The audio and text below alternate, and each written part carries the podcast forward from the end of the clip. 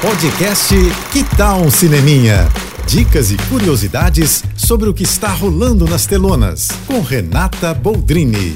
Se lembra do filme, aliás, filmaço, né? Gênio Indomável, estrelado pelo Matt Damon, Ben Affleck e o saudoso Robin Williams. Pois é, o filme de 1997 alçou ao estrelato os amigos Affleck e Damon, que juntos escreveram esse roteiro que acabou dando aos dois um Oscar de melhor roteiro original. É, o filme foi um sucesso de público, de crítica, e desde então, de tempos em tempos, alguém sugere que se faça uma continuação da história. E esses dias o Affleck recebeu outra proposta para levar essa ideia adiante. E detalhe, seria uma direta, ou seja, com uma história acontecendo logo depois dos episódios do filme. Matt Damon disse que o Ben Affleck foi contar para ele já com tom de piada, né? Disse ele: "Juro que eu não entendo como ainda conseguem aparecer com uma ideia dessas". Pois é, se depender da dupla, essa possibilidade é zero de acontecer. E realmente, né, tem filme que não faz o menor sentido ter uma continuação, ainda mais nesse caso em que um dos protagonistas, que era o coração da história também, Robin Williams, não tá mais aqui. Esse filme é lindo e merece ser visto e revisto,